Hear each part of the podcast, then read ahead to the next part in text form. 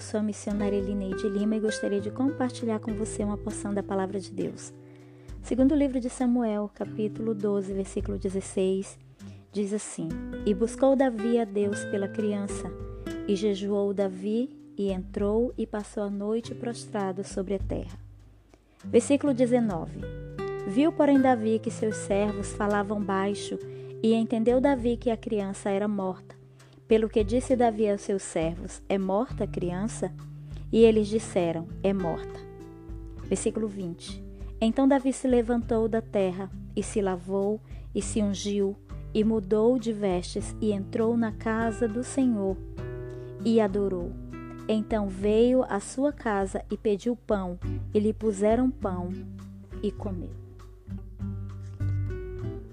Davi havia pecado contra o Senhor adulterou com Betseba, assassinou seu marido Urias e a tomou como mulher para si. E quando achou que estava tudo bem, que ninguém descobriria seus erros, que estava salvo dentro dos muros do palácio, por ter uma excelente posição social, por ser o rei daquela nação, a nação do Senhor. Quando ele achou que a tempestade havia acalmado e que agora tudo seria bonança, Deus enviou o profeta Natã para confrontá-lo. Ao ouvir a sentença do Senhor acerca de sua vida, sua família e da criança, fruto daquele adultério, Davi não questiona ou tenta negociar com Deus se explicando. Quantas vezes é assim que fazemos? Quando somos apanhados no erro, sempre queremos nos justificar e quase 100% das vezes tirando a culpa de nós mesmos e colocando nos outros. Mas Davi não. Davi entrou no seu quarto, a exemplo do que Jesus nos ensina em Mateus capítulo 6, versículo 6. Se prostrou diante do Deus eterno, a quem ele havia entristecido profundamente, e jejuou e orou por seu filho. Davi sabia que Deus poderia revogar a sentença se assim o quisesse. Afinal de contas, é dele a promessa que diz: Se o meu povo, que se chama pelo meu nome, se humilhar e orar, e buscar a minha face, e se converter dos seus maus caminhos, então eu ouvirei dos céus, perdoarei os seus pecados e sararei a sua terra. Segundo as Crônicas, capítulo 7, versículo 14. Davi tinha certeza, convicção, de que Deus lhe perdoaria e pouparia a vida do seu filho. Mas aí Deus diz não.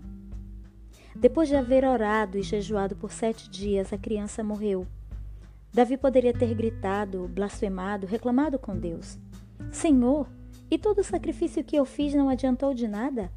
Toda a oração, todas as lágrimas derramadas, todo o jejum? Ou como muitas vezes nós falamos, quando Deus não nos responde como queremos: Deus se esqueceu de mim. Mas não foi assim. Davi, ao saber a resposta de Deus, ao saber que a criança havia morrido, ele se levanta, toma um banho, troca de roupa e vai ao templo adorar ao Senhor. Depois volta para casa e vai comer. Difícil de entender a atitude de Davi? Sim. Para nós é muito difícil de entender. Por que, que Davi, ao invés de chorar o luto do seu filho, ele vai adorar ao Senhor no templo e volta para casa para comer?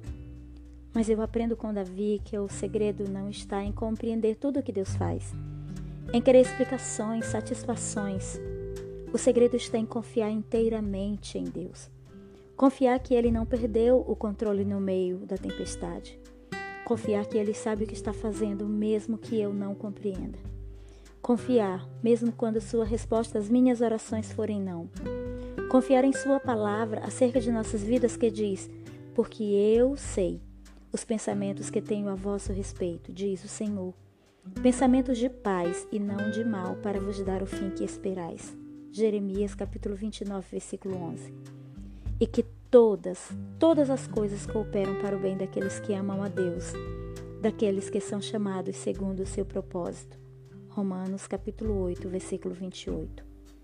Adorar a Deus, mesmo quando ele diz não, mostra o nosso grau de confiança nele. Mostra que não buscamos apenas suas mãos, mas Sua presença. Mostra que o amamos não pelo que Ele pode nos dar, mas por quem Ele é.